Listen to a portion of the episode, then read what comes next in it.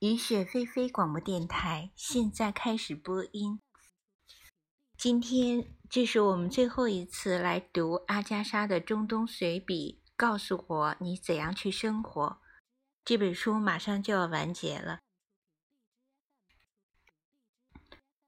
这次我们乘船离开贝鲁特，站在船上，凭栏远眺，沿着海。深蓝色的黎巴嫩山脉映衬着天空，美丽无比。这是世上最浪漫的情景，勾起人的诗意和感伤。忽然，听到一阵熟悉的喧闹，是从我们正在经过的一艘货船上传来的。起重机把一箱货物掉进海里，箱子在水里散开了。海面上布满了坐便器。马克思走过来，问：“发生了什么事儿？”我指着海面说：“我正在对叙利亚做最浪漫的告别，现在呢，全毁了。”马克思说：“他不明白为什么我们要出口那么多坐便器到叙利亚来，这里根本没有足够的管道去安装它们。”我陷入沉思。马克思问我在想什么。我在想，修女和法国中尉来品茶的时候，阿木达的那个木匠是如何骄傲地把我的坐便器支在门前。我在想我的毛巾架和他两只美丽的脚。我在想那只专业的猫。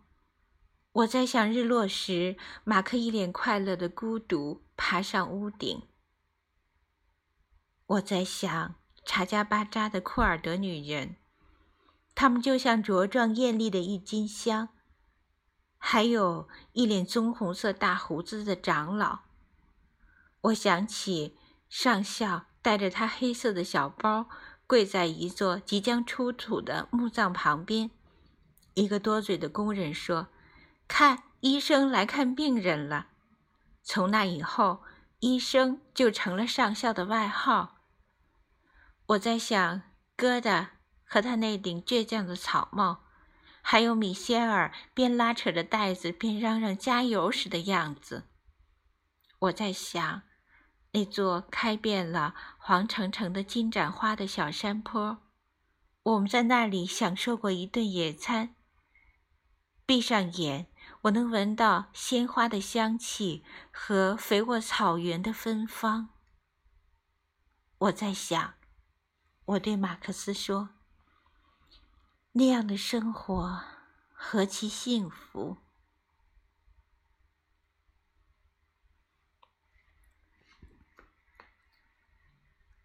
后记：这部信手拈来的随笔。从战前开始动笔，写作的原因前面我已经交代了。随后他被搁置一边，而现在经历了四年的战争，我发现自己越来越想念在叙利亚度过的日子。我迫不及待地打开从前的笔记和草草记下的日记。想要完成已经开头却被搁置的工作。对我来说，回忆那些日子和那一方土地是幸福的。此时此刻，小山坡上的金盏花开得正浓，白胡子老人赶着毛驴慢悠悠地走着，或许根本不知道发生了一场战争。我们在这里没受什么影响。在伦敦度过了四年的战乱时期，我知道叙利亚的生活是幸福的。如果能再过一过那样的日子，该是多么美妙和舒心呐！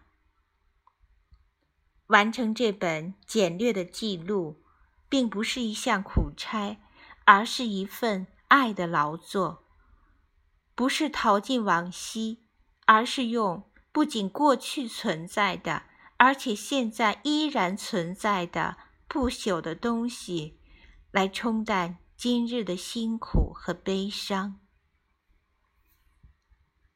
我深深地爱着那片肥沃的、和善的国土和它淳朴的人民。他们知道怎样欢笑，怎样享受生活。他们闲适而快乐，高贵、礼貌、幽默，不畏死亡。如果真主允许，我会重回那里，而我所珍爱的东西，在那片土地上还没有消失。阿加莎写于一九四四年春。